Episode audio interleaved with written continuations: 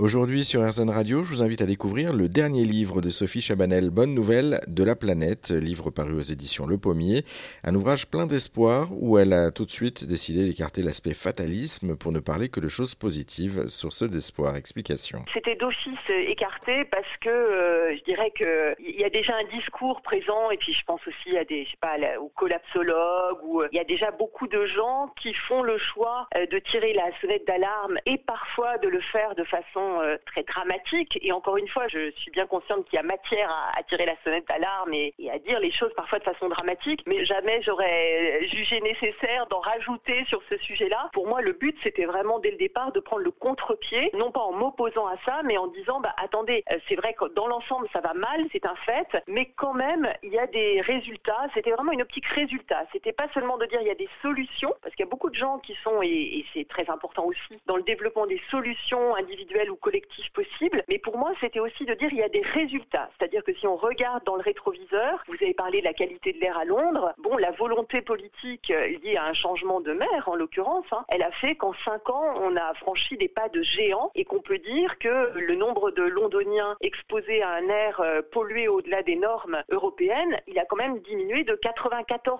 en cinq ans. Donc c'est spectaculaire. Et si je reprends cet exemple-là parce que je l'aime bien, comment ils ont fait? Parce que tout le monde écarquille les yeux en me disant comment il a fait le maire de Londres pour obtenir ça? En fait, il n'y a pas de baguette magique, il s'est contenté d'additionner une somme de mesures euh, courageuses et dont finalement on connaît tous l'efficacité, donc la suppression euh, des voitures un peu trop anciennes, euh, le renouvellement des flottes de taxis et de bus, enfin finalement des, mesures qui n'ont rien de particulièrement innovant, mais qui, quand on les ajoute les unes aux autres, produisent des effets impressionnants. Le dernier livre de Sophie Chabanel, Bonne nouvelle de la planète, est donc à retrouver aux éditions Le Pommier. On vous a mis tous les liens en ligne sur rzn.fr.